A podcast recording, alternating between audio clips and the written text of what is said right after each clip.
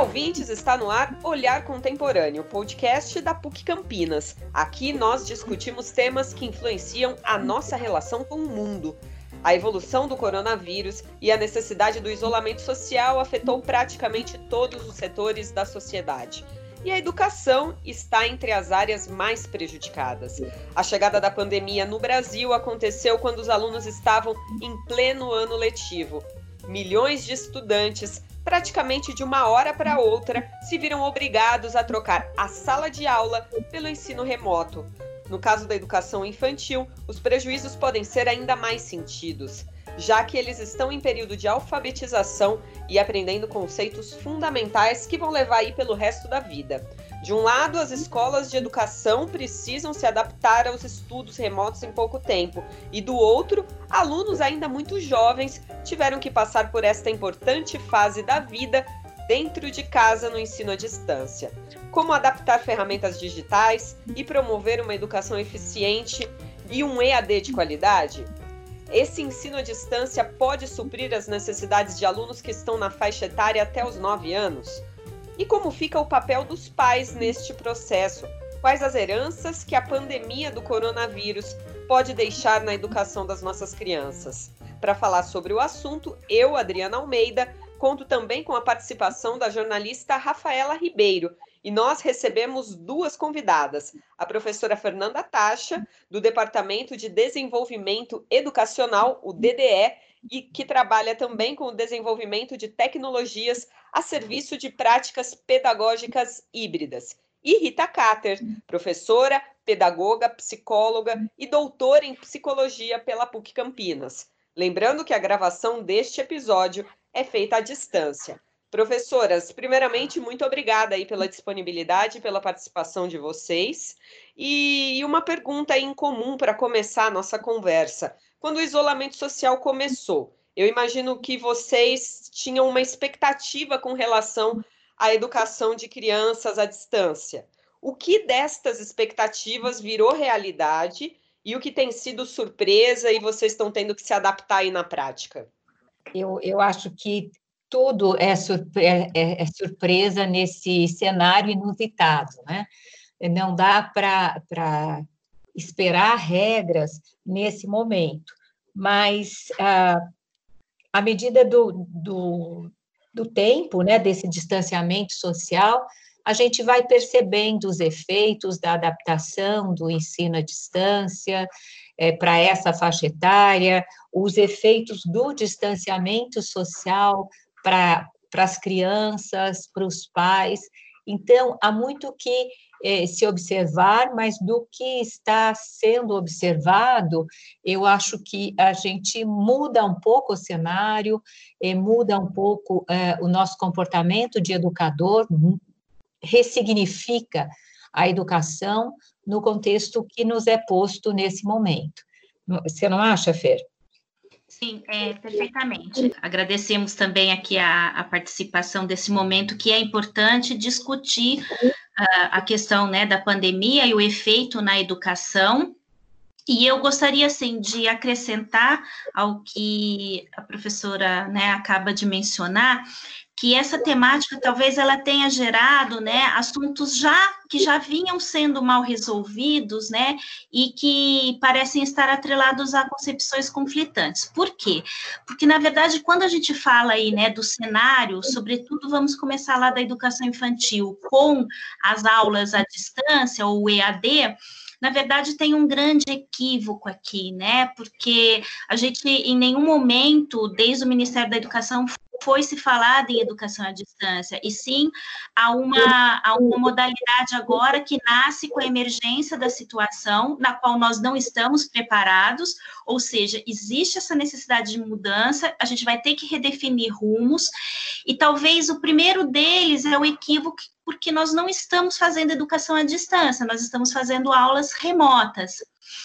E o que eu gostaria de, de, salientar nesse momento, talvez, que seria interessante para uma reflexão futura, é que, na verdade, o que a gente deveria estar pensando é da, da chegada de um convite, né, de um ensino híbrido na escola, e não uh, necessariamente a gente discutir a polaridade entre educação à distância, com presença virtual ou presença física, mas com ambas, né?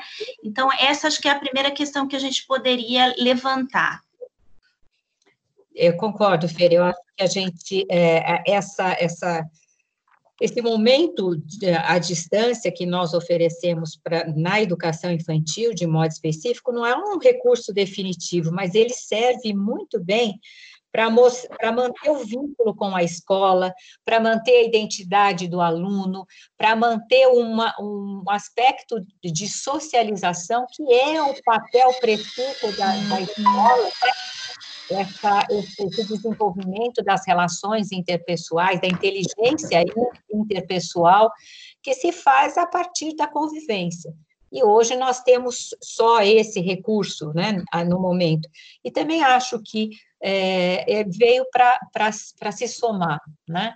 Estava é, pensando, a gente, é, enquanto educador, a gente fala, olha, é, as crianças devem ter um, um tempo é, pequeno nas redes sociais, na, na, na internet, as crianças têm que ter alguma coisa filtrada na internet, e quem sabe essa somatória agora, quando a gente voltar no presencial, se a gente conseguir ainda manter algum material que seja de utilidade para a criança, a gente não afaste essa criança do que tem de errado, do que tem de perverso na rede social e não limite o tempo da criança nesse contexto com material de qualidade. Eu acho que assim, esse seria um grande benefício no futuro né? É, porém, a, a, gente tem que pensar que esse distanciamento social é, prejudica até a apropriação é, digital das crianças, não é mesmo? Até o comportamento digital das crianças é prejudicado pelo, pelo distanciamento social. Existem é. estudos que... Aproveitando esse, esse embalo, professora Rita, então, que a senhora disse, né, que as crianças tende a ficar aí muito tempo nas redes sociais, né, utilizando as plataformas digitais. Então, acho que como a gente pode fazer a criança entender que esse período que a gente está vivendo agora não é férias, né? Eu tenho sobrinhos e eles acham que eles estão de férias, que eles não têm hora para estudar, né? Então, como manter um ritmo realmente à distância, como para eles entenderem realmente que a escola continua, mas de uma maneira diferente? Eu acho que a desestruturação da rotina doméstica, ela não é saudável, né? A criança tem que ter uh, uma, um horário para a rotina, tem que participar da rotina doméstica, uh, a família deve estimular a autonomia dessa criança, até no uso do, do, uh, do recurso que a escola provê, mas enfim, eu sei que sobrecarrega demais a, a rotina familiar, esse, esse, isolamento, porque a mãe tem que ter atividade doméstica, tem que talvez fazer um, uma, um trabalho remoto, ou dar conta da, da, educação. Eu acho que a educação da, das crianças não, não é o papel da família nesse momento, a família vai auxiliar, mas na, a, a escola não pode delegar para a família esse papel, né? Tem que ser uma coisa parceira, tem que ser uma coisa conjunta, e orientar mesmo, para que essa criança tenha uma rotina, é, e entenda que ela tem um horário de aula, que ela, as férias acabaram. Né? É, o que, que você acha, Fê? Então, Rita, é, eu concordo plenamente que esse momento né, da, da família não é o momento de, de ensinar né, conteúdos escolares, né? Uh, talvez e o que eu estou pensando aqui é, tem muito a ver com o resgate é, da questão lúdica do ser humano, né?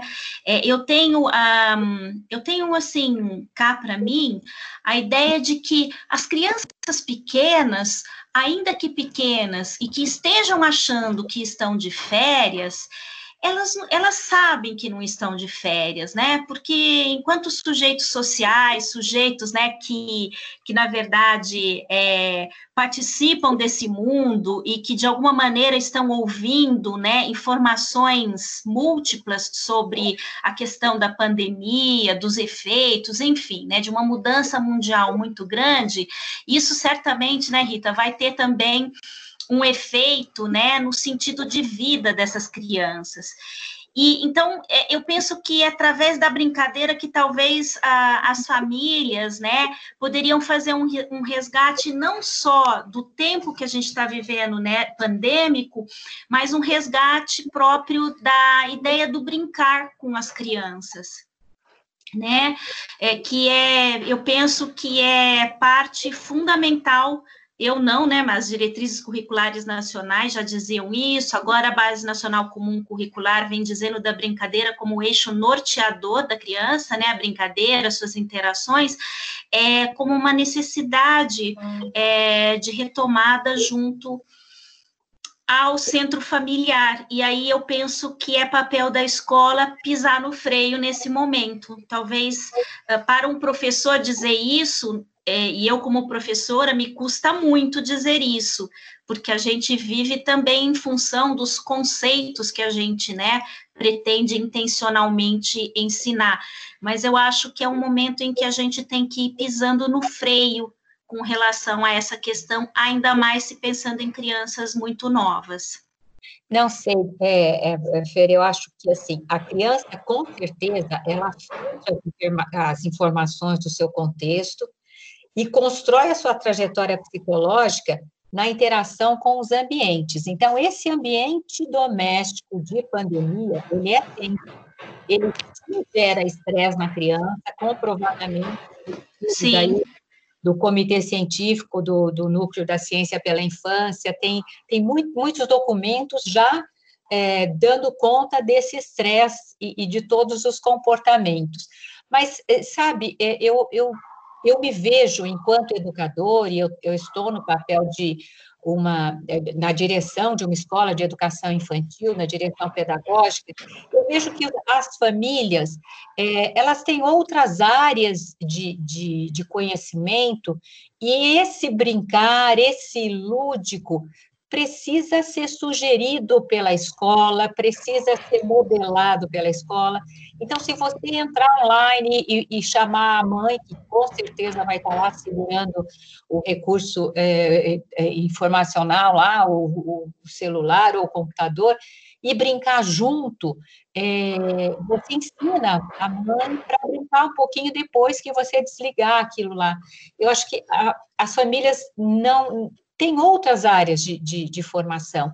É muito fácil para a gente, que é pedagogo ou psicólogo, achar assim facilidade no lúdico, facilidade em, que a família resgate a brincadeira de infância, mas se, se esse pai está é, tá há muitos anos no fórum com uma postura de, de advogado e, e enfim, é, esse lúdico, essas brincadeiras de infância precisam ser sugeridas por nós, eu, eu, acho que a, nós, da escola, temos sim o papel de é, orientar essas famílias, é, nortear essa convivência, porque esse, esse efeito da, é, da pandemia não está passando só pela criança, às vezes está passando pela questão do desemprego, pela preocupação dos pais por um trabalho remoto. Então, essa família também sofre esse efeito e a escola pode acolher nesse momento, né? deve acolher nesse momento, na, na minha opinião. Sim, é, concordo, é, concordo plenamente. E, e, sim, aí a gente entra numa outra questão, né, do no, da nossa conversa aqui, que é a questão do papel do professor frente a, a todo, esse, todo esse cenário. Porque, de fato, é, a, questão da retomada da ludicidade, né, no, no, mundo contemporâneo requer processos educativos, e eu penso sim que é a escola que vai ter que fazer essa orientação. Né? Eu concordo, concordo plenamente. A gente vai ter que ensinar os pais a reaprenderem a brincar, né? E a brincar com as crianças, talvez não só as coisas do passado, mas as do próprio presente. E aí a gente entra em outra questão que também você tinha falado lá no início e que eu achei importante, que é a questão de que, embora essas crianças estejam no mundo virtual, né, navegando, é, cabe total e absolutamente ao professor, né, a, a nós, ensiná-los, né, mostrar a eles como buscar a boa fonte, né? E existem hoje uma quantidade assim indescritível de coisas ruins, né, que estão aí na rede mundial dos computadores, mas por outra parte, existem, né, produções, propostas, inclusive de jogos, né, de narrativas lúdicas interessantíssimas para que os pais possam brincar com seus próprios filhos, né, em, em modalidade virtual pegando esse gancho, acho que é até interessante falar, porque uma das preocupações, né, que se tem é se como usar essas plataformas digitais mesmo, né, como de maneira a não afetar em nada aí talvez o ensino, né, talvez essa criança que está em fase de alfabetização, é, essas ferramentas, né, elas podem ser usadas realmente como aliada nesse período para essas crianças? O que a senhora acha? Não só podem, como devem, né? Eu sou uma defensora da, da, desse, desse movimento que a gente pode chamar aí de hibridismo, né? Na, no ensino, na educação, e que para mim faz total sentido falar de que nós somos, né, usuários. É, presenciais no mundo virtual, hum. né? Então a gente tem presença física e presença virtual nas nossas atividades hoje, né? É inegável esse papel que a gente mais mais outro, é, são outros papéis que a gente ainda vai desenvolver como sujeito social. Então, sim, existem plataformas, existem aplicativos é, que tem um nível assim é, de, de excelência em termos de desenvolvimento que são fantásticos, mas que precisam da mediação do adulto, né? Quanto mais uh, nova é a criança, mais necessário é que você tenha alguém ali fazendo a mediação. Eu, eu acredito que a gente precise mesmo é, mediar constantemente e, e também acato a, a, ideia da Fernanda. A, a, o hibridismo chegou para ficar. O que era virtual na nossa época, hoje é a realidade das crianças que têm é, 3, 4, 5, 7, 8 anos. É, o mundo virtual, para elas, é, se confunde ao real, e a gente não pode prescindi-las é, do uso de um recurso que vai fazer é, é, é, vai posicioná-la é, na forma contemporânea. Não, não dá para você ignorar esse recurso. O nosso papel é mesmo de orientar a família com relação a esse recurso. É, e, e, aí é, a gente vê também material nas, nas redes sociais que parecem ingênuos, mas que instigam valores inadequados. O próprio é. pica-pau da época de todos nós era um cara perverso, que, que queria Sim. só... É? Sim, eu costumo dizer, quando eu estou fazendo análise de animações com os alunos, né, que o, o Papaléguas é também perverso, o Piu Piu é de uma perversidade com frajola terríveis, né? Eles são vilões ali.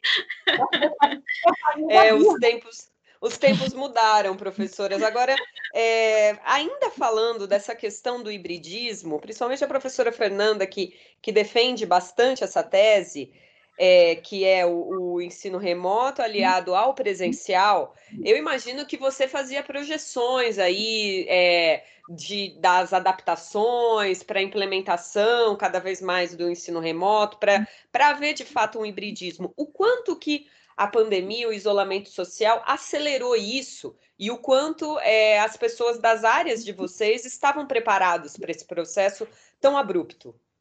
Nossa, é, vou fazer um cálculo aqui bastante grande, assim, de grandezas uh, enormes.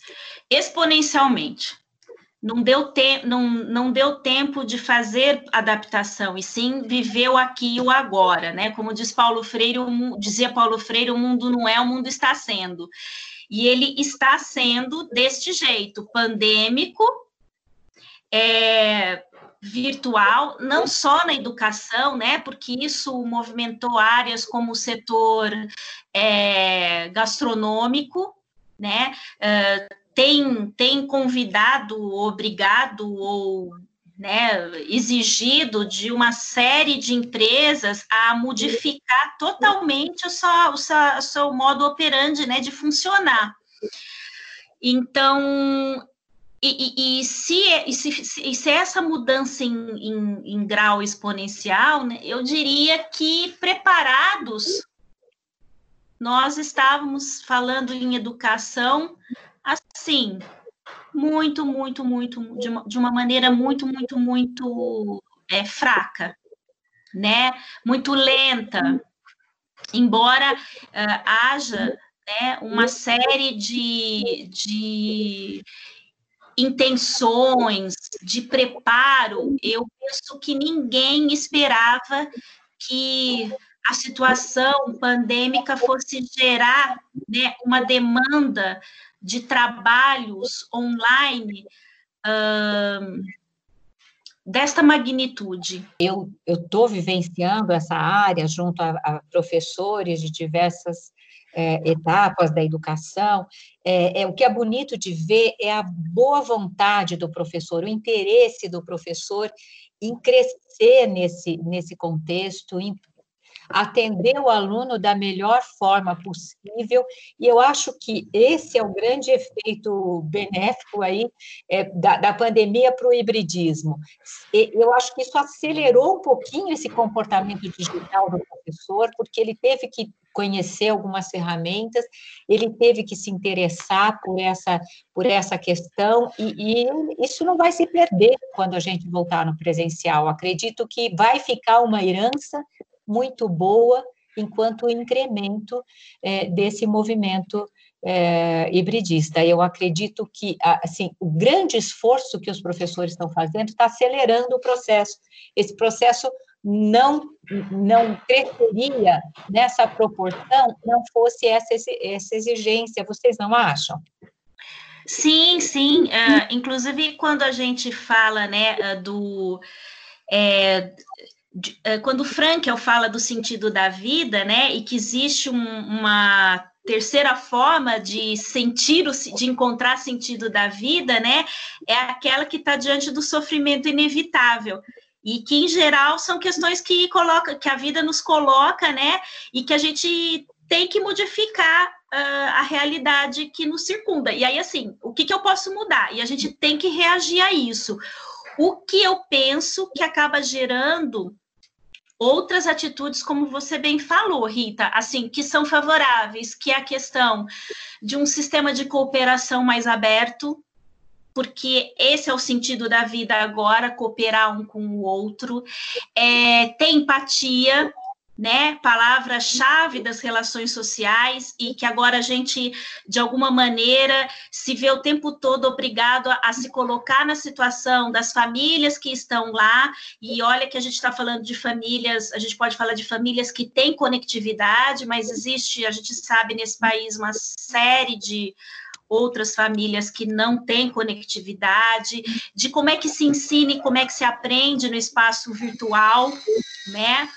Uh, enfim, eu, eu também penso que isso é que, que nós vamos gerar um, um novo sentido de vida a partir da situação que a gente está vivendo, né, desse sofrimento pandêmico, tá?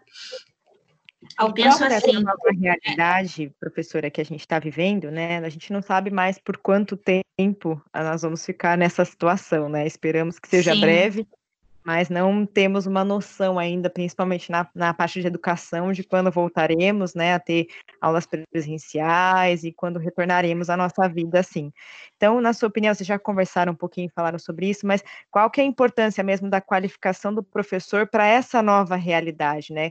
Como vocês já começaram, é, a visão do professor vai ter que mudar daqui para frente, né? Mas como que ele vai ter que se qualificar mesmo para encarar o que vai vir pela frente? A gente não sabe quanto tempo mais ficaremos com aulas, né? À distância, quando que vamos voltar a ter uma sala com os alunos presenciais. Então, qual que é a formação realmente que esse profissional, que esse professor tem que ter daqui para frente para encarar essa nova realidade? Olha, eu penso que tem uh, novas reconfigurações da formação do professor, considerando né, essa educação híbrida, e isso vai ser a médio e longo prazo. Eu penso que tem uma outra, que acho que a, que a Rita pode falar belamente aí, por, por questão de, de que a capacitação em serviço, e ela mencionou, né, que está à frente aí, né, de uma coordenação pedagógica de escola, e talvez para mim é a mais preciosa, né, eu fui professora dos anos iniciais por bastante tempo, antes de estar na universidade, e eu confesso que tive sempre boa formação, tanto no nível de graduação como pós-graduação, mas eu confesso que as melhores formações que eu tive foram aquelas dadas em serviço, né, em loco, naquele lugar onde você está atuando. Então, eu acho que a reconfiguração passa por aí, né? E é claro, a, a, trajetória pessoal de cada um, porque tem efeitos é, psicológicos, né, muito grandes envolvidos nisso, né? Há quem vai se sentir desafiado e se o lugar onde trabalha ele oportunizar, né, caminhar mais para frente, eu acho que é uma pessoa que pode ser uh, muito entusiasmada e ser uma liderança de novas práticas pedagógicas, aos que vão ainda, né, uh, temer com relação a essa nova proposta. Enfim, Rita, eu gostaria de ouvir você, porque talvez você tenha convites aí bem interessantes, né? Já que você está na frente aí de coordenação com professores em escola, né? É, eu acho que, assim, eu, eu acredito demais no professor é, da, da, educação infantil, eu, eu, eu vejo um, uma grande vontade de se qualificar, é, do lado da educação é, particular, né, da, da, das instituições particulares, eu vejo é, um, um, grande é, movimento no sentido de qualificar o professor, de trazer ferramentas para esse professor, e o interesse muito grande de todos se apropriarem desse, desse novo momento, que eu repito, ele veio para ficar, não para ficar como único, felizmente, mas para complementar. E até mesmo, é, eu vejo com grande, é, assim, é, satisfação, as políticas públicas na área da educação tiveram que se mexer, que se movimentar, e correram também qualificar os professores é, públicos, correram é, providenciar material e ferramentas para essa educação. Então, isso também, Fer, eu acho que fica. Eu, eu acredito que, que veio para modificar de fato isso. E, e, nesse momento, é, é, o que você falou, é muito subjetivo. É, tem professor que, que não tem o interesse nisso, até mesmo por fuga, ou também por um momento é, que dele próprio, né? As questões é, é, desse momento pandêmico também afetam os professores, e por que não, né? Mas eu, eu, eu acredito que a maioria está é, no movimento de crescimento, está no movimento de, de apropriação tecnológica para oferecer mais, é, para chegar mais perto do aluno. Vejo também uma saudade tão grande, tanto, sabe assim, às vezes eu, eu pratico o ensino online na universidade, agora, nesse momento, né? E eu sinto saudades dos meus alunos, eu peço para que eles entrem na câmera para vê-los e tal. E, e, eu vejo esse movimento também específico na educação. Os professores estão carentes dos alunos, carentes de abraço dos alunos. Esse contexto de afetividade eu acho que cresceu muito nesse isolamento. O professor começa a ver esse aluno com, como parte mesmo eh, da vida dele e a entender o quanto de afetividade tem nesse, nesse contexto de ensino. É, eu acho que isso ajudou bastante, é, é uma, uma, um benefício que nós podemos tirar desse isolamento social. Os professores estão carentes de alunos, isso é lindo, não é sim, é verdade? Sim, sim, perfeito. É, e, e acho que tem uma outra coisa também que vai acontecer né, de forma postergada, que é a tomada de consciência do quanto esse, nós, professores, aprendemos em tão pouco tempo a, a fazer acontecer né? A, ainda que o hibridismo não seja né, um, um, modelo, uma modalidade presente, ela, ela foi nos imposta né, de alguma maneira, uh, eu penso que já tem professores, né, em função de, de conversas que a gente tem virtualmente, né, tanto de educação básica quanto de da universidade, né? Uh, de professores que descobriram assim que também uh, conseguem fazer uma aula uh, gostosa, palatável, interessante de maneira remota, né? E isso é o que tem me chamado a atenção e tem me dado bastante esperança. Quer dizer, é o próprio sujeito ir descobrindo, né? Mesmo diante de tanta dificuldade, que ele está sendo capaz, de alguma maneira, de administrar, mesmo que a coisa não tenha tido tempo para ele digerir. E eu acho que isso também é algo que vai ficar de maneira muito forte, né? É esse empoderamento, e inclusive acho que um gostinho de quero mais, quero aprender a fazer mais de maneira remota, porque parece que é interessante, é possível. Inclusive construir relações afetivas com eles, né, desta maneira também. E a gente vê nas lives, eu, eu acompanho lives de professores com, a, com classes na educação infantil, e num, numa primeira live foi cada um para um lado, uma gritaria, ninguém sabia o que estava acontecendo. E aí eles vão é, se moldando e o professor vai se apropriando e vai entendendo, né? Que a relação de afetividade também pode, é, é, claro, o, o afeto, o abraço, o presencial vai ser sempre insubstituível, pelo menos do ponto de vista da psicologia, é tudo que eu acredito. Mas essa afetividade está sendo transmitida, o professor está entrando na casa do aluno, olha que é mais intimidade do que isso, né? Uhum. Então, é, é, existe também esse lado positivo que é muito legal. É, falando ainda é, de transformações, é, eu, você, eu percebo vocês duas muito equilibradas, é, falando bastante é, da, da, dos desafios, da, dos problemas gerados de maneira muito repentina, mas também extraindo muitos aspectos positivos de tudo isso. E, e eu gostaria de saber de vocês é, como curiosidade é, com relação ao momento, que é um momento único que a gente vive, onde as crianças estão isoladas, é, privadas até de ir no, de, no parquinho ali do prédio, por exemplo, é, às vezes enfrentando pais mais estressados por também estarem isolados, com problemas financeiros, às vezes desemprego, tantas mudanças assim. É, existe uma espécie de, é, eu não sei se a palavra é relaxamento, mas é, os professores estão um pouco mais permissivos com relação às aulas, porque sabem que não, eles não estão numa condição normal. Então não existe aquela cobrança tão excessiva como, como existiria, por exemplo, se nós estivéssemos em pleno mês de maio aí de um ano letivo normal, por exemplo. Existe isso? Nossa, é... essa é uma boa questão.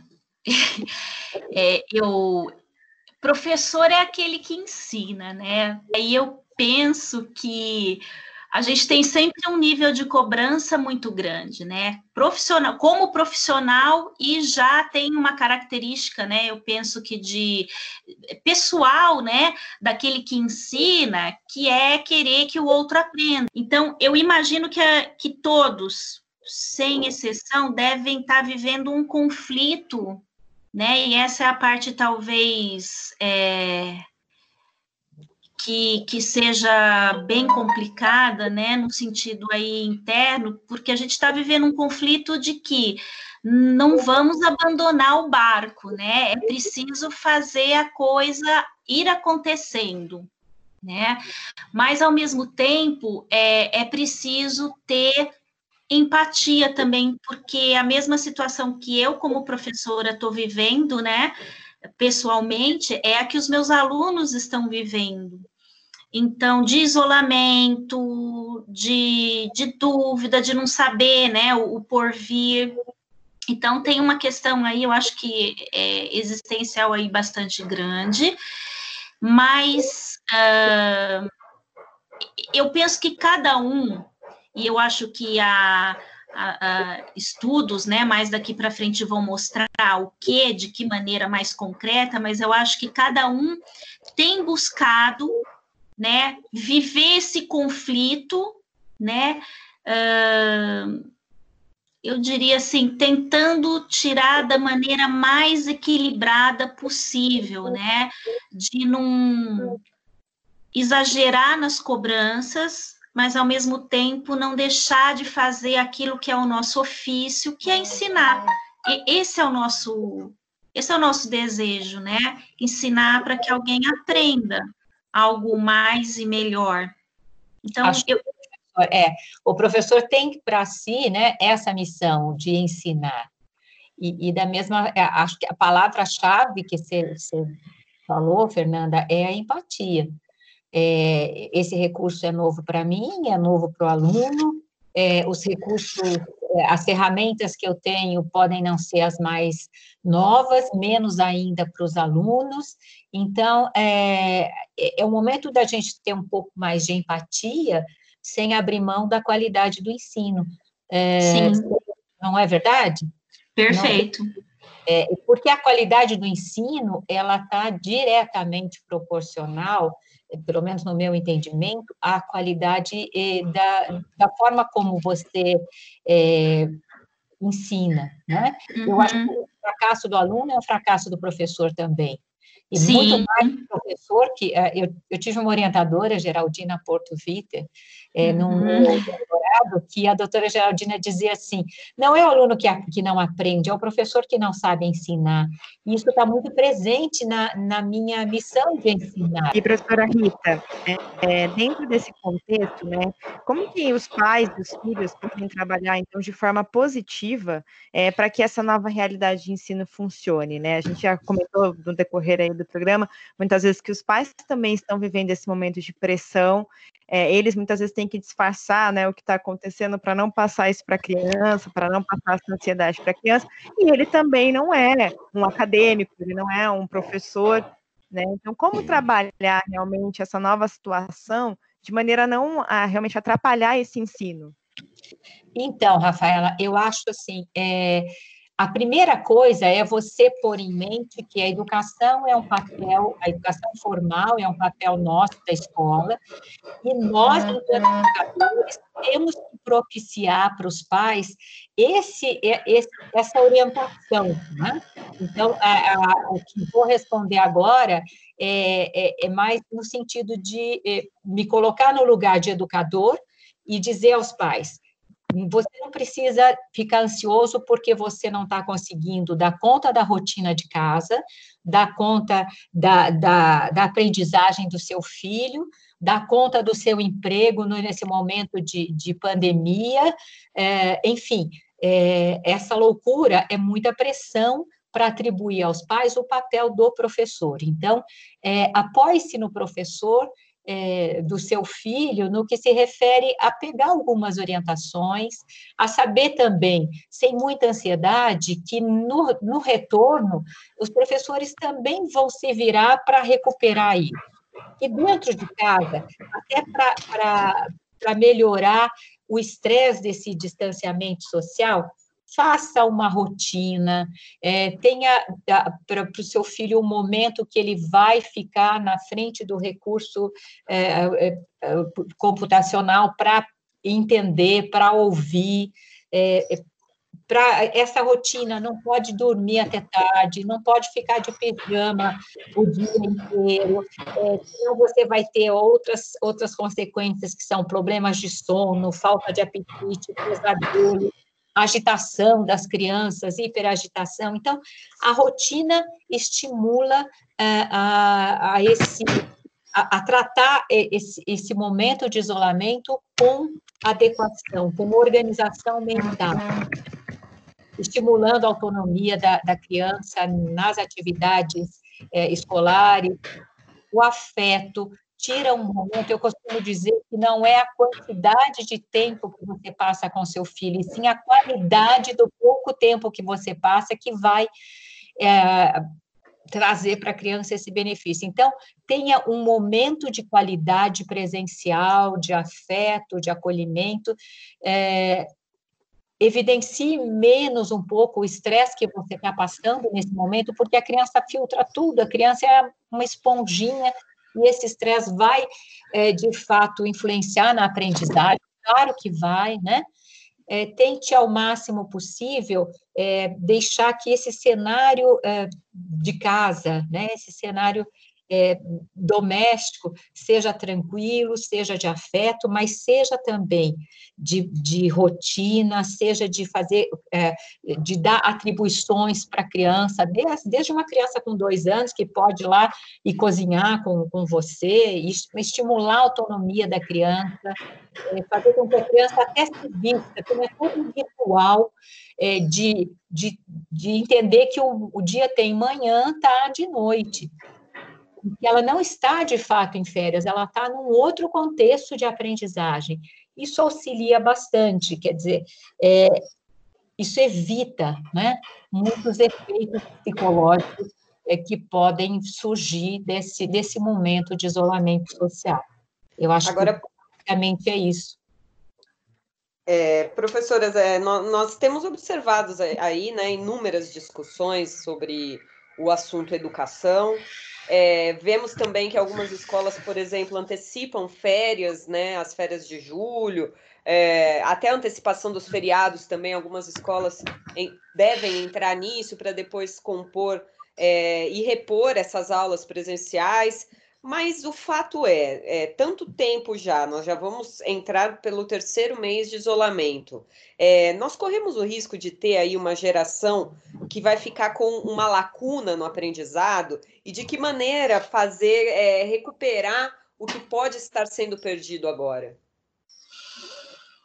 Olha, Adriana, eu basicamente penso que a experiência que a gente está vivendo em todos os, em todas as esferas da das nossas vidas, né, pessoal, profissional, escolar, né, no caso das crianças, ela vai trazer, um, olha que engraçado, né, é um paradoxo também, um benefício tão grande que eu não, eu não acredito que nenhum conteúdo escolar de três meses vá derrocar essas crianças. Pelo contrário, eu, eu penso que é uma geração que tem um tá vindo aí com uma missão né, de, de empoderamento, de capacidade de, de compreender coisas que rapidamente elas vão, com certeza, se né, a proposta pedagógica das escolas também se preocupar em reordenar